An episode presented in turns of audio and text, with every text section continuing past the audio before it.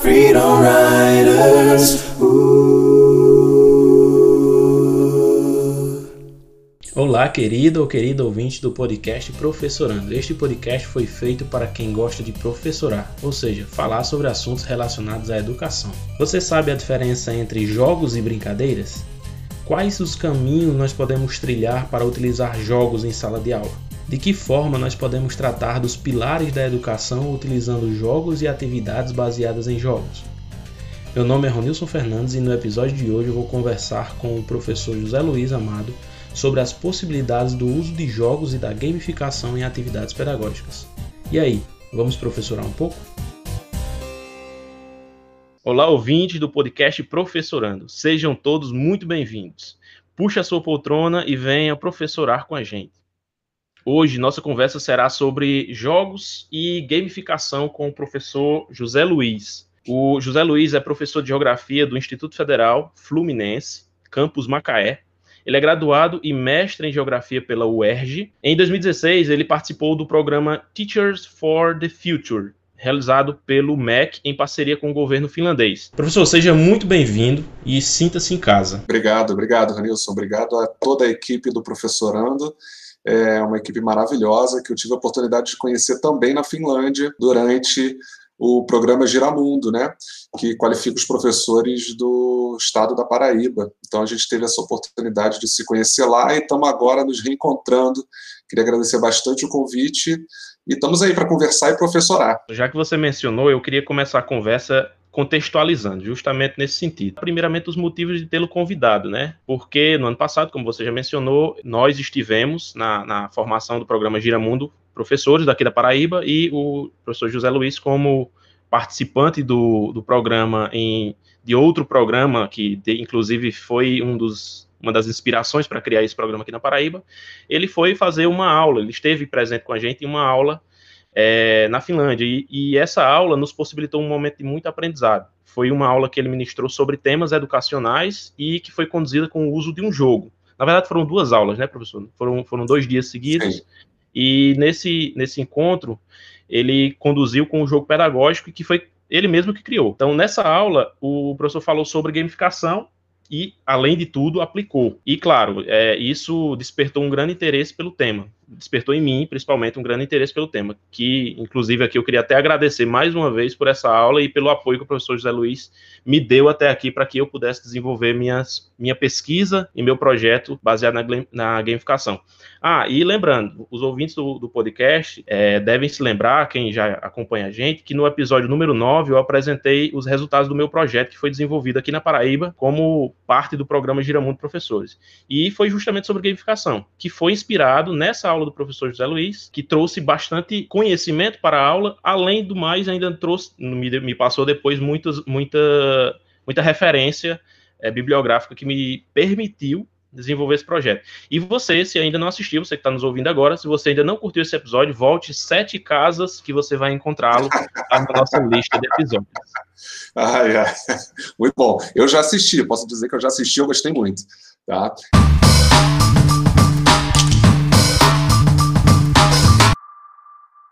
Aproveitando aqui, você vê como é que as coisas são assim. A educação tem uma, uma característica muito interessante, né? É, eu lembro exatamente o momento que eu conheci o Ronilson. Eu entrei numa sala, era uma sala até pequena, é, lá na cidade de Hamelin, né, que todo mundo que ouve professorando já sabe, já deve ter falado muito sobre a Rank, né, a universidade que a gente estudou. Uh, eu entrei lá numa sala e estava tendo uma atividade que era um escape room pedagógico. Né? E eu lembro bem, assim, eu lembro exatamente, a, as carteiras estavam assim desenhadas num formato de U, e a gente ia andando em volta das carteiras e tinham várias atividades. E quando eu entrei ali, apesar de eu gostar muito de trabalhar com o jogo, trabalhar com o jogo, eu ainda não tinha experimentado o escape room com, essa, com esse viés didático. Aquilo ficou na minha cabeça, ficou aquilo marcado. Ronilson, falei, cara, eu tenho que fazer um negócio desse, né? Eu tenho que é, pegar essa experiência aqui e transformar em alguma coisa. E aí, por incrível que pareça, a gente está gravando aqui, é, agora passou um ano, né? A gente está em novembro de 2020, uh, ah, e ontem eu fiz uma capacitação, um mini curso com professores de Minas Gerais e a gente fez um escape room com eles. Depois eu posso até. A gente pode falar um pouquinho sobre isso mais tarde. Então você vê, a gente, ao mesmo tempo que você fala que, que é a, aquele nosso encontro lá formal ajudou vocês, é muito bom saber disso, sim, fico muito feliz de saber que ajudei um pouquinho vocês.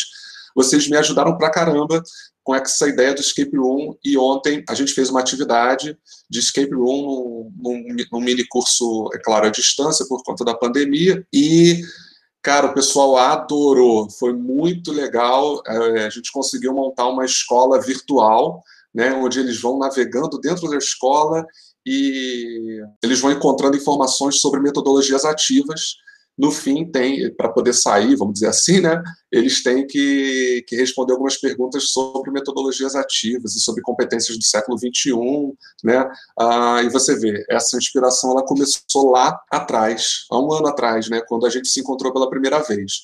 Meu desafio agora é que como eu sou realmente do jogo de tabuleiro, né? Que assim é, é, é a minha paixão e como você disse, naquele, alguns dias depois a gente experimentou um jogo de tabuleiro didático, né, autoral. O meu desafio agora é criar um escape room didático uh, analógico, né? Um escape room analógico para as pessoas poderem sentar e, e, e fazerem, né? É, como esse ano foi um ano que não deu para fazer nada presencialmente, já que a gente está à distância por causa da pandemia, o projeto ficou um pouquinho parado, mas em 2021 provavelmente vai sair um escape room analógico para a gente experimentar. Foi bom você lembrar dessa, desse dia, porque eu não estava lembrando que esse escape room que a gente fez foi um pouco antes dessa sua aula. Eu não estava lembrando disso. Foi antes. E, e aquele foi o meu primeiro contato com uma atividade do tipo, né? claro, a gente já falou isso várias vezes em outros episódios a formação na Finlândia ela foi enriquecedora em todos os sentidos, desde a chegada até o último dia que nós apresentamos o seminário final, algumas semanas atrás. Então, esse dia em especial foi muito enriquecedor porque ali a nossa atividade ficou muito bacana, mas a atividade da outra equipe que com, com a qual a gente, entre aspas, disputou, ficou ainda melhor. E aquilo me, levant, me levantou vários questionamentos, me deu várias ideias e foi muito bom. Aliado a outras coisas já deu para criar um arcabouço hum. é, de, de, ideias, uma, uma, um arcabouço criativo que nem eu mesmo imaginava que tinha.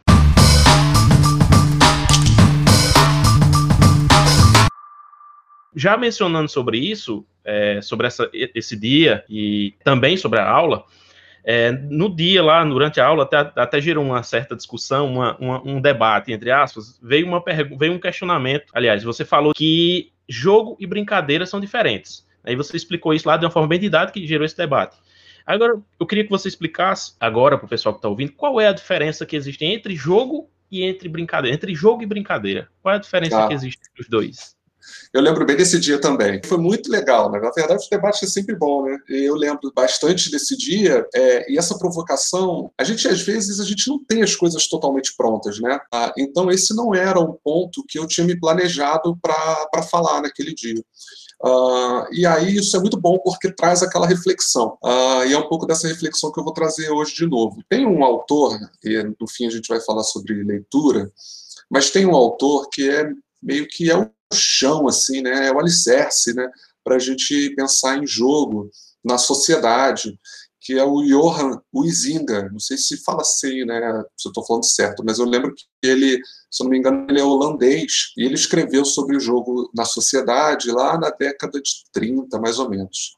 É claro que a publicação dele está aí, até é relativamente fácil de achar é, na internet. A publicação é o Homo Ludens. E uma das características que ele diz que é fundamental no jogo ele diz que o jogo cria ordem. Ele até fala assim: jogo é ordem. Então, não tem como você pensar o, por exemplo, o futebol, né, sem as regras do futebol. Tem que ter um gol. E, e é engraçado, né? Porque, por exemplo, o, o brasileiro é muito imaginativo e muito criativo. Então, para o brasileiro, se eu colocar dois pedaços de, de madeira um do lado do outro, é um gol. Né? Se a gente não precisa ter uma trave bonita, com rede oficial, a gente não precisa de nada disso. Né? Essa criatividade do brasileiro é um negócio fantástico, que você é geógrafo como eu, você sabe que Milton Santos diz que os de baixo têm a criatividade e o poder da inovação. Né? A inovação vem dos de baixo. Mas precisa ter um gol, precisa ter um, um elemento simbólico né, que vai servir como gol ali para poder marcar o gol. Ah, e aí, na partida oficial, tem muito mais outras regras, né? É, de tempo, de quantidade de pessoas que podem estar em campo, ah, o tamanho da bola, as medidas do campo, né? tem um, uma medida específica que o campo tem que ter. Então, todo esse regramento, o Izinga fala que não existe jogo sem regramento. Tá? Então, ah, você vê, o elemento bola, ele pode ser utilizado numa infinidade desses esportes e, e para você ver novamente como a questão da regra é importante, cada esporte tem a sua bola específica, apesar de todas serem bolas, né? Cada uma é uma bola. Não posso jogar tênis com a bola de frescobol, apesar de serem muito parecidas. Não posso jogar futebol com a bola de vôlei, né? Nem com a bola de basquete. O professor da educação física que o diga, né? Que ele sempre reclama, não chuta a bola, não chuta a bola. Imagina, o professor de educação física fica né, brabo se, se usar uma bola de um esporte para outro, vai danificar o equipamento, né? Então, assim, a regra é muito importante. E a brincadeira, ela não tem regra, né? Se eu der uma bola na mão de uma criança, ela não quer saber se é bola de futebol, se é bola de basquete, se é bola de vôlei, né? se pode, que quantas vezes pode quicar com a mão, se pode segurar com as duas mãos ou só com uma só, ela vai inventar o que ela vai fazer, tá? Ah, ela, não, ela não respeita esse regramento, que às vezes existe. Para ela não existe. Ela vai pegar um elemento qualquer, né? Ah, e vai, vamos dizer assim, ela vai dar liberdade à sua imaginação para utilizar aquele elemento da forma que ela deseja. Né? E aí a gente chama isso de brincadeira. É muito interessante porque, assim, em português existem esses dois termos, brincadeira e jogo. Em inglês não existe, é tudo play ou é tudo game, né? Jogar é play, né? E jogo é game. Então assim, mas é tudo play. É, é difícil para eles fazerem essa distinção. É, no francês também não tem esse termo tá? Essa diferenciação de dois termos é, é jouer também, né? Então, assim, português, a gente já, a gente já tem uma, uma vantagem. A gente já tem dois termos diferentes, né? Para duas coisas que são diferentes. Então, a principal diferença, assim, para mim, né, é que na brincadeira não tem regra, né? Você pode brincar do que você quiser, da forma que você quiser, no tempo que você quiser, né? Agora, uh, geral, às vezes na, na, na, brincadeira geralmente não tem condição de vitória, né? então ninguém, ninguém sai vencedor da brincadeira, geralmente você tá todo mundo brincando junto, todo mundo pulando junto, né? Imagina assim, vocês estão pulando corda, né? Tem duas crianças batendo a corda e uma criança pulando, né? Aí ela sai, a outra entra, continua pulando, e uma hora elas se cansam daquilo e acabou. Não tem assim, ah, quando eu pular 17 vezes eu ganhei, quando, e aí agora você tem que pular 18 vezes, não tem isso, né? Elas se cansam e aquilo acaba, né? Então, para mim, a principal diferença entre esses dois é essa ausência de regras, né? A brincadeira é muito mais livre do que o jogo em si. Você mencionou Johan, Johan Huizinga e ele também é muito mencionado, muito citado pela Flora Alves no livro que ela escreveu. Eu preciso, inclusive, ler esse texto dele. Eu li o livro da Flora Alves, mas não li o texto do Ruizinga. Que vejo que não é só ela que cita, também todos que falam sobre a temática mencionam. Porque primeiro você precisa entender o que é jogo para poder trabalhar com gamificação, né? E aí, o porquê Sim. dessa pergunta, né? Na minha cabeça veio esse questionamento porque eu acho importante quem, para quem está nos ouvindo que quando você pensa em utilizar, em utilizar jogos, utilizar gamificação, qualquer estratégia mais lúdica desse tipo em sala de aula, vem sempre um, uma, um, uma aspa, ou várias aspas nessas coisas, que são as críticas ou as observações é, pejorativas que se cria dentro do ambiente de, de, da escola. Não foi o meu caso, obviamente, mas eu sei que isso existe. Sempre tem aquela, ah, você está só brincando em sala de aula, você não está dando aula a importância de usar o jogo, e justamente nessa, nessa explicação do professor José Luiz ficou claro, quando você usa um jogo, você tem um objetivo. Então você tem uma regra, você tem um objetivo. Você utilizar um jogo ou uma estratégia gamificada não é só por usar, mas por ter por trás ali um objetivo de aprendizagem. E esse é o foco principal, claro, de usar o jogo, né? Imagino que você vai falar isso depois, e aí a gente pode ampliar mais e até vem a, a próxima pergunta, mais nesse sentido. Justamente nesse sentido, qual é a importância, na, na sua visão, para usar jogos pedagógicos? Para usar jogos, na verdade, em atividades pedagógicas, que uma coisa é jogo pedagógico, outra coisa é jogo em atividade pedagógica, né? É, é verdade, verdade. É, jogo pedagógico e jogo em atividade pedagógica. Adorei essa, eu vou até anotar isso aqui. Adorei, muito bom essa, essa diferenciação, né? É, e eu vou falar para você é, o seguinte, que o jogo em atividade pedagógica é até algo que eu vejo como um caminho mais uh, real, assim, um caminho mais é, fácil mesmo, né? Um caminho mais fácil da gente aplicar, porque o jogo pedagógico ele é preso. Por exemplo, vou pegar um jogo um jogo matemático. Uh, ele tem, vai ser usado nas aulas de matemática, basicamente. Eu posso até encontrar usos para ele né, em outras disciplinas, mas eu vou ter que me esforçar assim é, na, na, no planejamento um pouco mais para pensar em como utilizar ele de outras formas, né, diferentes da que ele foi pensado. Então, assim, eu acho que usar os princípios dos jogos em atividades pedagógicas né, é algo muito mais direto e que vai ter um resultado também muito mais efetivo, muito mais é, rápido nesse sentido. Tá?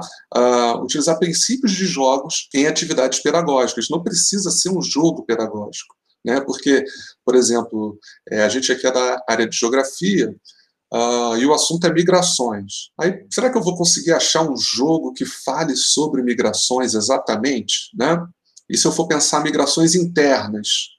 Se eu for pensar na, no êxodo rural brasileiro na década de 50, a partir da década de 50, da urbanização, será que vai ter um jogo exatamente que trabalhe esses temas? Vai ser difícil, pode ser até que tenha, né? mas a gente vai estreitando assim o, o funil e vai dificultando. Agora, Princípios de jogos eu posso usar em qualquer conteúdo, em qualquer disciplina, em qualquer momento da avaliação, né, em qualquer momento do, do processo de ensino-aprendizagem. A atividade lúdica ela pode sempre ser utilizada em sala de aula. Né? A atividade lúdica com fins pedagógicos ela pode ser sempre utilizada em sala de aula. É, infelizmente, como você mesmo citou, acabou de citar, tem preconceito, às vezes por parte dos colegas, às vezes até por parte dos alunos, porque infelizmente a nossa escola ela sofre desse, desse problema de que o brincar, aí voltamos à ideia do brincar, o brincar não pode ser associado ao aprender, né? Brincar é uma coisa, aprender é outra. Então, assim, o espaço né, da, da brincadeira, do lúdico, da diversão, é, é, um espaço diferente do espaço da escola. Né? O espaço da escola seria esse espaço de uma formação que tem que ser é, formação, então tem que ser formal, né? não pode ser informal, tem que ser sério. Né? Às vezes, é, a gente tem alguns professores que associam o aprendizado a emoções como ansiedade, sofrimento, né? Tem gente às vezes vê uns colegas falando assim: "Ah, não, tem que sofrer para poder aprender, senão ele não aprende". E por que, que o aprendizado não pode estar ligado à diversão, por exemplo, ao prazer, né? De executar uma, uma tarefa. Então, uh, tem essa coisa. Às vezes, alguém vê uma aula acontecendo com uma atividade lúdica e pensa que aquilo ah, não é aula, mas exatamente como você disse também, essa aula que tem um, um componente lúdico, ela foi hiper planejada, ela tem seus objetivos de aprendizagem ligados, né? Porque até porque é muito mais difícil eu, eu inserir né, essas atividades lúdicas numa aula. Uma aula tradicional, ela está dada, é muito mais fácil para o professor planejar uma aula tradicional. Ele vai lá, ele vai fazer uma palestra durante 50 minutos, no fim vai ter um exercício para os alunos de fixação. Esse modelo de aula ele é dado. É, qualquer professor ele, ele entende que isso pode ser uma aula. Agora, para o professor incluir uma atividade lúdica na sua aula, ele tem que planejar muito, ele tem que pensar muito sobre aquilo, refletir, consultar autores, consultar outras experiências, né? pesquisar que tipo de atividade lúdica ele vai utilizar na sala dele. Exige um planejamento muito maior. É claro que, para mim, pessoalmente, eu acho que para você e para os outros colegas também que utilizam. Os benefícios são muito maiores também, a gente fica muito mais feliz quando a gente é, faz uma aula desse tipo, a gente percebe que os alunos se interessam mais, que eles se engajam mais nas atividades, nas tarefas, eles, a gente percebe que tem um significado maior para o aprendizado deles, é aquilo que a gente chama de aprendizado para a vida, né? aprendizado significativo, ou em inglês deep learning, aprendizado profundo. As atividades lúdicas têm muito isso. Os alunos vão lembrar daquele dia que teve aquela atividade uh, diferente, que eles acharam divertida, que eles se uh, eles estavam comprometidos com o que eles estavam fazendo. Então, é, utilizar jogos é importante, produz essas emoções, produz é, noção de colaboração, de companheirismo, de trabalho em equipe, né, uma série de competências que a gente é, acha que são importantes para os alunos do século XXI, né, o aprendizado do século XXI. É, perfeito. Isso nos traz a, as, as ideias que as lógicas que a gente tem que, que colocar dentro da, da, da, atividade pedagógica como sendo a parte mais importante, não necessariamente o que eu vou fazer, né? Que eu levar o jogo sem propósito, eu não estou fazendo nada além de, do que uma transposição de aula, mudando o foco da aula. Tem que ter planejamento, e esse planejamento eu, tô, eu sofri na pele, é muito profundo. Você tem que é realmente. É você tem que se despedir de certos é, conceitos que você já carrega, né? eu mesmo acho que eu tenho que dar uma aula de um determinado modo, uma hora eu paro e penso, será que eu preciso realmente falar isso, fazer isso? E aí, você mencionou de, de da, da, utilização do, do jogo em atividade pedagógica, desenvolver o jogo pedagógico, é, é uma questão de, de, design de jogos, né, que a gente não vai tratar aqui, isso aí fica para um outro episódio, quem sabe lá na frente a gente fala sobre isso. Design de jogos que já é outra coisa bem, bem profunda também, mas que também pode colaborar no trabalho do professor.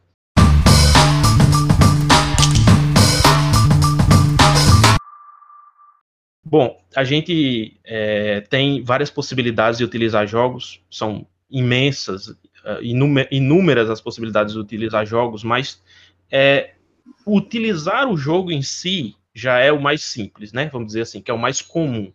E aí eu queria saber de você, professor, quais são os tipos de jogos que nós temos aí à disposição para que possamos utilizar também na atividade pedagógica e quais, quais as sugestões de aplicação que você poderia deixar para esses tipos de jogos? Beleza, muito ótima pergunta. Vou precisar pensar um bocado para responder. Mas olha só, é... então vamos lá. Eu, assim, quando a gente pensa em jogo é, com fim didático, né?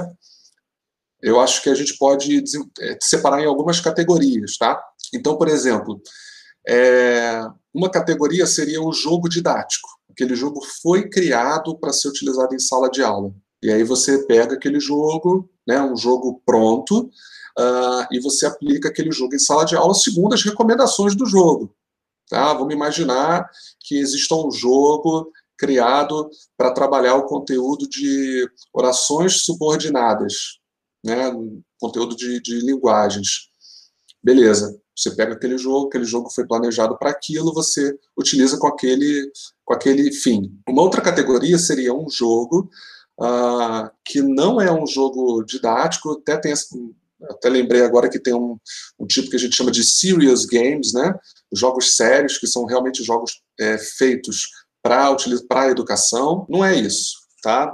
É, aí imagina você um jogo como o jogo da vida. Né? Ele não foi criado com nenhum fim didático, mas eu vou utilizar um jogo da vida com uma adaptação que eu estou fazendo dentro da minha prática com fim didático. Aí essa seria uma outra categoria. Uh, uma terceira categoria seria um jogo que eu criei tá, para algum fim didático também. Então, né, não é um jogo comercial, é um jogo autoral que eu estou utilizando. Uh, e a quarta categoria seria essa categoria que eu não utilizo um jogo propriamente dito, mas eu utilizo uma mecânica de jogo, um instrumento de game design, né?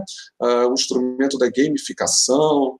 Tá? Essa seria uma quarta categoria. Uma coisa interessante da gente lembrar é que, normalmente, a gente parte dessa pré-concepção que a educação escolar ela está totalmente e exclusivamente ligada aos conteúdos. Se eu vou utilizar um jogo, tem que ter um conteúdo atrelado de alguma disciplina. É aquilo que você falou, que eu também passo por esse dilema Muitas vezes é como é que eu vou transpor esse conteúdo que a minha vida toda eu aprendi ele de uma forma, né? E uma grande parte da minha vida eu ensinei ele da mesma forma. E agora, no nosso caso aqui, como é que eu vou ensinar relevo utilizando o jogo, né? O desafio é meio assim, né? Vem a, a, gente pensa assim, a gente pega, sei lá, o nosso planejamento anual, o planejamento da Secretaria de Educação e tá lá, segundo bimestre, relevo.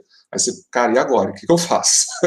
né? Porque a gente não quer repetir, quer tentar um novo, quer sair um pouco da nossa zona de conforto. Como é que eu vou inserir esse conteúdo? Só que a gente, aí volto a dizer, a gente está partindo dessa preconcepção que a educação está totalmente ligada, que o, que o, que o currículo está totalmente ligado a conteúdos. E tem outras competências que a gente tem que valorizar. Então, uh, se a gente pensar nos pilares da educação para o século XXI, se a gente pensar que esses pilares são aprender a conhecer, que realmente tem essa ligação é, mais tradicional com os conteúdos, mas também tem aprender a fazer, aprender a conviver e aprender a ser abre assim o um mundo. Se eu for cair nessa seara do aprender a conviver, tem muitos jogos que eu posso utilizar para ajudar nessa tarefa dos alunos aprenderem a conviverem, né? a criar a tolerância, a criar a colaboratividade, a ampliar as capacidades de comunicação, tá? Então, se eu for pensar no aprender é, a ser também, tem um monte de outros jogos que eu vou poder utilizar para fomentar esse tipo de, de, de competência. Né? Se eu for pensar no aprender a fazer, idem. Então, quando a gente sai dessa perspectiva mais conteudista, que o jogo teria que estar ligado a, uma, a um conteúdo específico da minha disciplina, e se a gente também sai dessa concepção disciplinar, a gente vai ver um monte de outras possibilidades, abre um leque imenso de possibilidades. Então, é, por exemplo, eu utilizo um jogo que hoje em dia já é bem conhecido, uh, chamado Dixit, né, D-I-X-I-T, uh, para ouvir um pouco sobre as emoções dos meus alunos, como é que eles estão se sentindo. A gente sabe hoje que a depressão é, é um problema seríssimo nas escolas, a depressão entre os jovens, a gente sabe que cresceu muito o caso de suicídios entre os jovens, mutilações, né? É, e aí a gente precisa se conectar com os alunos. Não que eu vá oferecer tratamento, porque eu não tenho qualificação para isso. Mas se eu puder identificar é, que alguma coisa está atrapalhando a vida do aluno, né, que ele está se sentindo sempre mal, indisposto, não consegue dormir, né, uh, entre outros é, sintomas assim de, de, de uma depressão ou alguma outra doença psíquica, se eu puder ter alguma ferramenta para fazer um tipo de diagnóstico, eu posso utilizar o jogo para fazer isso. Né? Então, eu utilizo o Dixit, uh, que tem que é um jogo de cartas basicamente, né? E as cartas têm umas figuras muito uh, diferentes, oníricas, né? Que tem essa relação com surrealismo. São umas figuras bem bonitas e diferentes. E peço para os alunos falarem um pouco sobre as emoções deles, baseado na carta que eles escolheram. Então, uh, tem relação com algum conteúdo? Não tem. Né? Mas tem relação com aprender a ser, que é um dos pilares da educação? Tem, tem uma, tem uma relação muito forte. Né? A gente pode utilizar um jogo cooperativo, né? Uh, tem diversos aí no mercado, né, para promover o aprender a conviver. Né? O jogo cooperativo estimula a cooperação entre os jogadores, eles têm que formar uma equipe.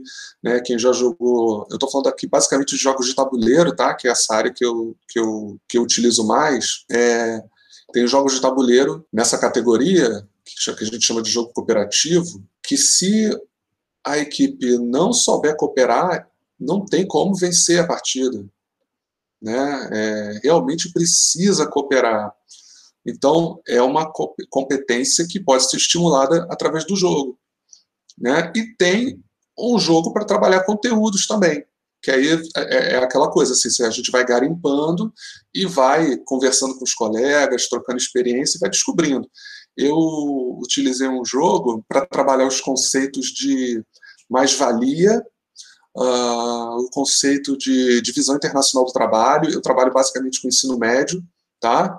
É, eu utilizei um jogo, assim, muito interessante, ele chama International Trade Game. As informações dele estão em inglês, infelizmente, assim, acaba que não é tão amplo, mas é, ele é um jogo em que os, o, os jogadores, eles, sem saber, eles representam países subdesenvolvidos e países desenvolvidos e alguns países que seriam aqueles subdesenvolvidos industrializados, né? tipo Brasil, México, né?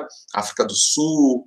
Uh, só que eles não sabem disso e eles têm que comerciar entre si. Aí eles vendem as commodities, eles vendem os produtos, alguns produzem produtos industrializados, os outros só produzem matéria-prima, e aí na hora que eles têm que fazer o comércio entre eles, aquele produto que é muito valorizado, eles têm que vender, os, os subdesenvolvidos têm que vender tudo que tem, às vezes para comprar um produtinho industrializado, e eles vão percebendo isso na pele, né? É, que é, é, no início eles acham que é injusto, mas depois eles veem que é isso que acontece no mundo, né? Então, é um jogo que foi desenvolvido com um fim didático, que tem uma relação estreita com o conteúdo. Então, aí eu falei de um jogo que tem essa relação estreita com o conteúdo, né? outros jogos que trabalham outros tipos de, de competências. Né? Então, se a gente sair da preconcepção que todo jogo ou toda mecânica tem que dar apoio a um conteúdo específico, a gente está estreitando o funil. Né?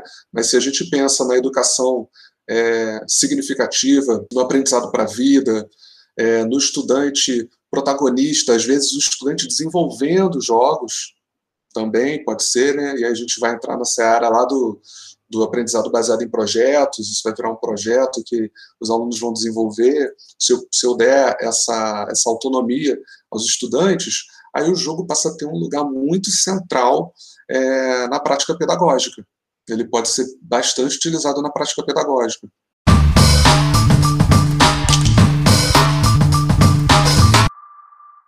É, o professor José Luiz falou sobre a, os pilares da educação, né, os quatro pilares da educação.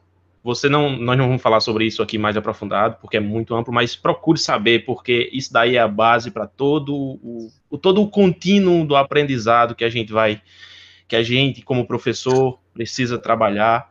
E aí precisa no sentido de a gente precisa pelo menos conhecer para saber o que é que pode explorar. Essas, esses quatro pilares, aprender a ser, aprender a conhecer, aprender a conviver, aprender a fazer, muito bem explicado pelo professor José Luiz agora, eles são uma base, eles são uma estrutura básica para a gente fazer o resto. Por isso daí o nome pilares, né? Eu fui muito redundante agora, mas daí nome. mas é exatamente isso. Essa é, é a E os jogos, aí você falou no, no, nessa possibilidade, eu me, me, me, me recordei aqui de, de 2019, perdão, 2018, assim que eu entrei na escola, que eu iniciei meus trabalhos nessa escola que eu trabalho até hoje, eu encontrei lá jogado, na verdade a diretora, a gestora da escola me, me, me mostrou um material didático, que ele estava lá com material didático, mas é um jogo chamado Viagem pelo Mundo. Eu procurei esse jogo em todo lugar para ver se eu encontrava para comprar ele, um novo, porque ele já estava bem surrado, o tabuleiro já estava bem quebrado, separado no meio.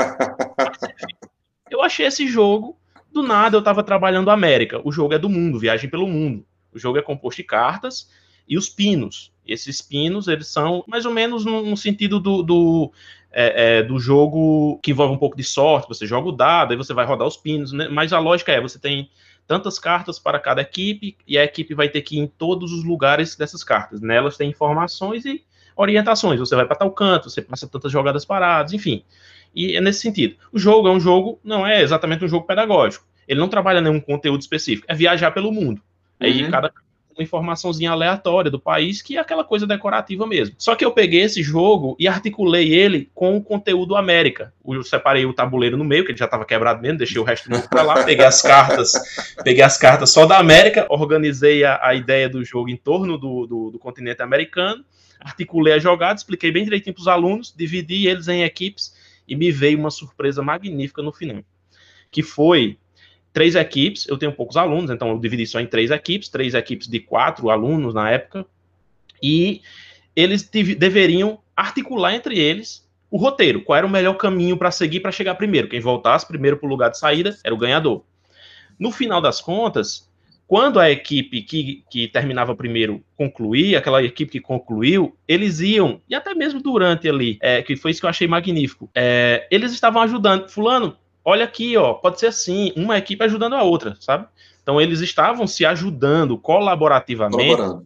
Eles estavam colaborativamente concluindo o jogo porque a equipe estava vencendo, mas a outra que estava tentando é, é, ultrapassar, vamos dizer assim, estava sendo ajudada. Eu achei isso magnífico, porque sem querer, nessa época eu não tinha nenhuma ideia de como fazer isso, é, de modo proposital, sem querer eu, eu acabei trabalhando isso. Então, essas coisas dependem muito de a gente ir atrás, de, de, estar preparado, e aí conhecer esses pilares é importante, porque aí você pensa dentro de cada um deles, às vezes separados, mas pensando em todos torna a coisa um pouco melhor. E só desculpa te interromper um pouco, mas é tão bom assim, a sensação que a gente tem quando as coisas saem do nosso controle e produzem é, esse essa essa faísca assim do, do não planejado, né, que, que, te surpreende assim essa essas novas relações, né? Se você, eu sempre falo isso para os meus colegas, se eu tivesse feito uma aula é, totalmente tradicional, nunca ia acontecer esse momento quase mágico, né, que você vê os estudantes cooperando de um jeito que você nunca imaginou. É, isso só acontece quando a gente dá autonomia aos estudantes. Então, você vê como a autonomia é fundamental no processo de ensino-aprendizagem, né? É, eu acho que a palavra mais correta mesmo é mágico, porque as sensações que vêm a gente, a gente que está realmente apaixonado pela educação, tem quem não esteja, eu não julgo, mas quem realmente dá aula, que está apaixonado pela educação, quando vê uma, uma situação desse tipo, ele sente uma, ali uma, algo mágico, né? Uma, é uma, uma, é, é uma alquimia, né? algo em torno de, de, de, magia ou de alquimia, mas que tem é, um sentido muito profundo para a gente. Nesse dia, inclusive, eu repensei muitas coisas, então vale a pena a gente é, fazer certas práticas pedagógicas pensando nisso. Só que aí vem uma questão que é, é muito pertinente a gente discutir, a gente tem que encontrar, claro, soluções para isso, que é a questão da competição, né, que é uma grande crítica que a gente, quando aplica, ou então que a gente tem que pensar nisso quando vai aplicar, que é a questão da, da, da competição e da co cooperação, colaboração, quando a gente utiliza jogo e quando a gente utiliza a gamificação. Essa crítica, eu mesmo particularmente já ouvi algumas vezes de outras pessoas, até mesmo indagações sobre, e aí, como é que a gente faz? Eu também não tenho uma pergunta clara, mas eu não tenho uma resposta clara, mas a gente precisa passar. Mas como é que a gente pode pensar, na sua ótica, essa questão, já que você já está aplicando jogos há um pouco mais de tempo, como é que a gente pode pensar a questão da competição e da colaboração durante a utilização dessas, dessas ferramentas, de jogos, da gamificação, de metodologias nesse sentido? Essa, esse assunto é bem recorrente, né? Assim, a gente, a gente se preocupa muito com isso, né? A gente pensa muito sobre isso uh, e a gente ouve muito isso é, das pessoas que querem começar. As pessoas geralmente querem começar e elas têm esse receio, né, de se, ah, eu vou estar, tá, eu vou estar tá estimulando muita competição entre os meus alunos, né? A gente tem que buscar é, o colaborar. É, e eu concordo com tudo isso. Eu acho que realmente a gente tem que buscar mais o colaborar. É, do que o competir. A gente já compete muito na sociedade, né? É, nossa sociedade é muito baseada numa competição e, sobretudo, numa competição desleal né, desigual. Esse é o problema da competição, né, é ela ser desigual, não é o competir em si. E aí eu vou voltar no, no ponto que eu tinha comentado antes. Competir faz parte da experiência humana. Não tem como eu tirar isso né, da experiência humana, tá? Competir faz parte, não tem jeito. É, que ambiente melhor para competir do que dentro de um jogo onde as regras estão muito estabelecidas e sólidas. Porque, eu vou até dar o exemplo do futebol de novo, né? Se, se o, o, o jogador comete uma infração, ele é punido, né? Tem, no futebol tem o cartão amarelo, tem a advertência verbal, tem o cartão vermelho, né? Ah, se num jogo, aí pensa num jogo de tabuleiro, né? Se o jogador trapaceou, passou uma carta por debaixo da mesa para outro, ele perde a partida. Então, o que, que a gente está fazendo? A gente está mostrando, nesse aprender a ser, por exemplo, a importância da ética. no jogo, que vai ser transportada para a vida. E o que é importante do jogo, uma outra coisa que o Izinga fala, a importância do jogo é que ele não é a vida real. O jogo é uma simulação.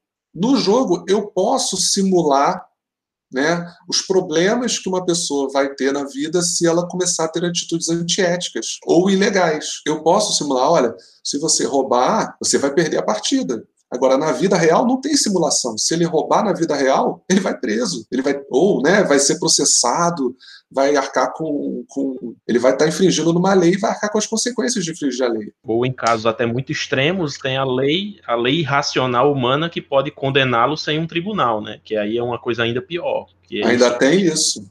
O é justiçamento, coisa, né? E o justiçamento. Isso é uma coisa que a gente tem que coibir na, na prática social e isso pode ser uma, uma, uma, forma né, de pensar nessa, nessa ótica. Então, assim, ao mesmo tempo que o jogo ele pode estimular a colaboração, né, como a gente falou aqui, utilizando o jogo é, colaborativo, ou outros jogos que não tenham exatamente a, o objetivo de vitória, né, que sejam jogos, por exemplo, um jogo de, um jogo de contação de histórias, né, onde é, os alunos vão compartilhar momentos ali, não tem exatamente um vencedor, tem esse lado, eu estimulo a cooperação por um lado, e por outro lado, eu estimulo a competição saudável, a competição dentro de um conjunto de regras pré-estabelecido. Então, eu estimulo a ética dentro do jogo, fazendo essa, essa simulação, uma vez que o jogo tem essa possibilidade de, de simular situações reais é, num ambiente controlado. Então, acho legal. A competição, ela existe, ela vai existir, a gente tem que é, ter essa oportunidade de promover uma competição saudável entre as pessoas. Dando o meu pitaco, é, como um conhecedor muito novato, eu vejo que a ideia da, da competição ela passa também pela forma como o professor conduz a, a, a, o trabalho. Se você, antes de começar o trabalho, não deixa claro quais são as regras e quais são as punições ou restrições, ou, digamos, na, na linguagem Sim. da gamificação, as constrições algo durante o percurso pode dar errado e você não vai ter controle. Então passa muito também pela forma como o professor conduz. E isso eu vejo pela minha prática de sala de aula que sempre que eu inicio algo, seja no processo avaliativo, ou na aula, na aula expositiva, ou numa atividade mais prática, numa atividade mais lúdica, todas elas eu tenho que iniciar com qual é o objetivo dessa atividade, qual é o passo a passo, o que é que nós vamos fazer e como que nós podemos é, o que é que nós queremos alcançar no final, tudo isso. Então, isso precisa estar bem claro no início, né? Não é no meio do jogo. E é aquela história: ninguém pode mudar as regras do jogo no meio dele, né? E isso é o pior de tudo. Se você não é capaz de deixar as regras claras no início, antes de aplicar aquilo, você primeiro tem que pensar bem sobre todas as possibilidades. E aí, claro, vai ter os problemas, vai ter ali aquelas coisas que estavam fugindo, aquelas coisas que fogem do seu. Do controle, é, né? Do controle, é, do, do, seu alcance, mas isso pode ser corrigido depois, né? Sim. Mas, mas na, na minha, minha concepção é isso. Isso está muito relacionado a é, é, como você conduz a, a, a atividade e, a, e aquela estratégia que você desenvolve. Como a gente fala, tem que botar as cartas na mesa, né? Exatamente. Tem que, tem que mostrar, o, tem que botar as cartas na mesa e mostrar como é que vai funcionar aquela partida, né? Isso, mas isso é fundamental. As regras têm que estar bem claras, assim, né, é, para todos. É uma, é, um, é uma atenção muito grande que o professor tem que ter, sim. Muito bom você ter falado. E partir da concepção de, de justiça, né, ser justo em todas as escolhas, quando você também não. Às vezes o professor tem aquelas, aquele grupo mais preferido. Tem todo o contexto que você tem que evitar, né?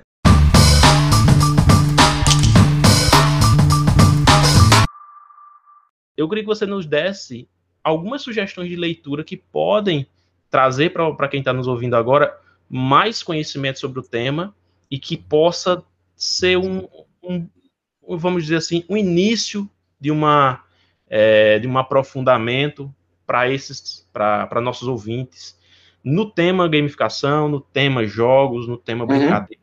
De um modo geral, o que você puder apresentar para a gente vai ser muito bacana. Tá bom, vou tentar falar um pouco de cabeça, um pouco lendo aqui, tá bom?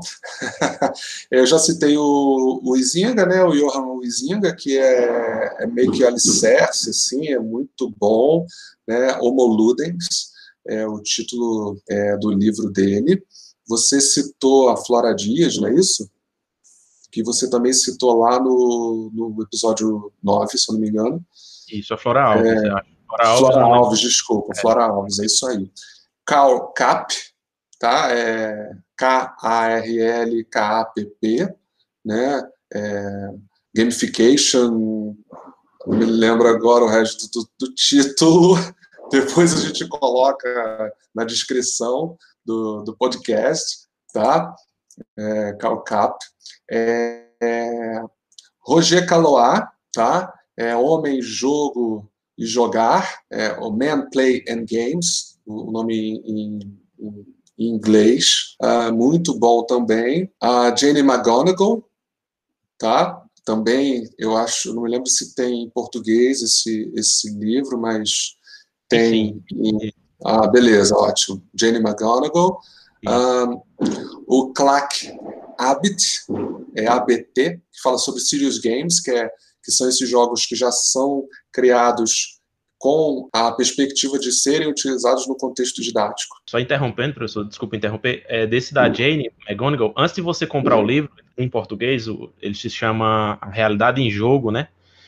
Em inglês é Real, Reality is Broken, e em Isso. português é A Realidade em Jogo. Tem na Amazon, fazendo aqui, não estou sendo patrocinado, mas tem na Amazon. Ainda não. É, ainda não. Precinho bacana, mas nosso podcast está na Amazon Music, viu? Pode ficar à vontade e acompanhar de lá, se você tem o Amazon Music. Antes de você comprar o livro, você citou, é, eu gostei bastante do livro, eu não terminei de ler ainda, porque ele é bem denso e eu estou com outras leituras. Mas antes de você comprar o livro, para você, você saber se realmente se interessa, assista o TED Talk da Jane McGonigal, que tem no YouTube, que ela fala sobre isso. É, acho que são 15 minutos. Foi a primeira coisa que eu fiz antes de comprar o livro foi isso. E eu não me arrependi porque me, o TED Talk ele é uma, uma atividade realmente para isso, né? Para esclarecer coisas mais complicadas em pouco tempo. Então é o TED Talk dela. Deem uma assistida antes de comprar o livro. Se vocês gostarem, pode comprar que eu garanto que vai trazer muita coisa boa para vocês. Muito legal. Eu vou terminar com um colega é, que é o Micael Souza, tá? Ele, ele é lá de Portugal e ele fala um pouquinho. Aí não é livro, é um artigo, tá? Mas ele tem alguns trabalhos. Uh, se você procurar no, naquele site ResearchGate, né, que, que congrega vários artigos científicos, né, uh, o Micael Souza ele também está tá publicando na área de jogos na educação né? Eu, eu até tenho um muito legal que eu li aqui, né? Que é ele faz uma, um levantamento de jogos que podem ser utilizados na escola, uh, é, mas na área basicamente na área de educação ambiental, tá? Uh, então educação ambiental através dos jogos de tabuleiro modernos, né? O Michael Souza publica publica nessa área assim e é muito legal também. É, ele utiliza ele utiliza todos esses autores que a gente estava falando aqui. Então também é muito bom, tá? E eu vou deixar mais uma sugestão, né, mais um pitaco, que é justamente a sua participação junto com o, o Jefferson Calderache, Calderache, acho que é assim que fala, no uhum. episódio 81 do podcast Papo de Educador, do Damione Damito. Nesse episódio, que quando eu fui preparar o roteiro para nesse nosso episódio aqui, eu fui ouvi-lo novamente. E se você quiser ouvir uma ou outra conversa sobre o tema, você gosta de podcast, quer ouvir mais um pouco, vai lá no episódio 81 do Papo de Educador, que tem falando, que tem o professor José Luiz, junto com o Jefferson Calderache, falando sobre jogos cooperativos e gamificação. Então, essa é a minha sugestão para fechar aqui é, essa parte.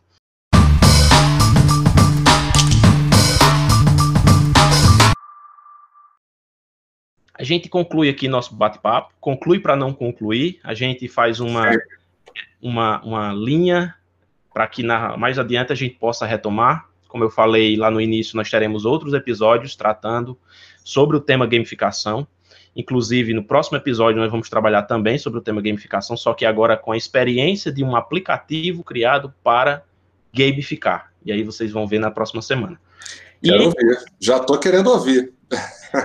e aí a gente conclui aqui essa parte nesse, nesse momento, mas esperamos que mais adiante a gente possa voltar a conversar, porque tudo muda, tudo flui e mais coisas podem surgir e a gente quer levar para vocês.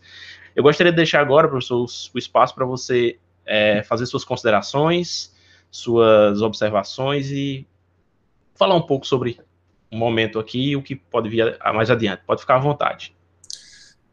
Primeiramente, sempre, né, eu quero agradecer bastante pelo convite. Assim, eu fico muito feliz de estar aqui no Professorando, ver que é uma iniciativa muito autêntica, assim, muito feliz, né, ver é, como é que a gente se transforma em agente de mudança, sabe? Uh, a gente que faz esse trabalho, você falou, a gente é apaixonado por educação, e a gente, a nossa, essa paixão geralmente ela está ligada aos nossos alunos. A gente entra em sala de aula apaixonado, dá uma aula apaixonada e fica feliz com o resultado da aula. Mas tem uhum. mais que isso, né? Pode ter mais que isso. E eu acho que vocês estão nesse, estão fazendo esse mais que isso, né? Que é poder é, contagiar os colegas. A gente está num momento que a gente precisa de muito companheirismo. A gente está muito separado né, por conta da pandemia, a gente está muito solitário. A função de professor já é uma função solitária. Você entra na sala sozinho, você avalia sozinho, na maioria das vezes, seus alunos. Né? E a gente está nesse momento muito solitário. Poder ouvir os colegas, ouvir o que eles estão produzindo, espalhar essa, essa, essas novas práticas, essa nova forma de ver o, o estudante, o aluno como centro uh, da aprendizagem é muito legal, muito legal. Então eu queria parabenizar muito vocês, assim, eu fico muito feliz de é, ver esse produto, né, que é o podcast, que, que, que já que está andando, está produzindo, né, e está aumentando os, a, a, sua área de abrangência, assim, eu estou ouvindo aqui do Rio de Janeiro, tem gente que ouve de, de vários estados, né, é, então, essa capilaridade é muito legal. Queria agradecer a oportunidade de estar aqui e queria falar para o professor, o educador, que ainda não utilizou o jogo é, na sua prática docente, na sua prática didática, que experimente. Tente jogar para você poder conhecer o jogo. Ah, o jogo não é só o jogo de videogame, né? Não é só aquele jogo de tabuleiro que você jogou quando era criança. Existe um mundo de jogo de tabuleiro, principalmente, é, que, que, é pouco conhecido, um mundo de possibilidades. Uh, então, experimente, uh, procure a gente, se tiver dúvida, né? Se quiser trocar experiência, a gente está sempre disposto a conversar, ouvir, uh, aprender. E é isso. Queria agradecer a quem está ouvindo, jogue e conte para a gente como é que foi.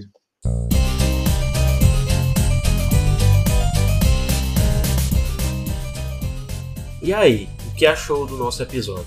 Gostaríamos agora de saber a sua opinião sobre o nosso trabalho. Então, deixe o seu feedback através das nossas redes sociais no arroba podcast professorando no Instagram e no Facebook ou mande um e-mail para professorando.2020.gmail.com com as suas dúvidas, sugestões e críticas. Ah, você pode nos enviar uma mensagem em áudio através do link que está na descrição deste episódio. Isso será muito importante para que nós possamos continuar melhorando nosso trabalho. Fique atento e acompanhe os nossos próximos episódios que nós vamos trazer muita coisa bacana para vocês. Muito obrigado por nos ouvir até aqui e junte-se a nós e vamos falar de educação.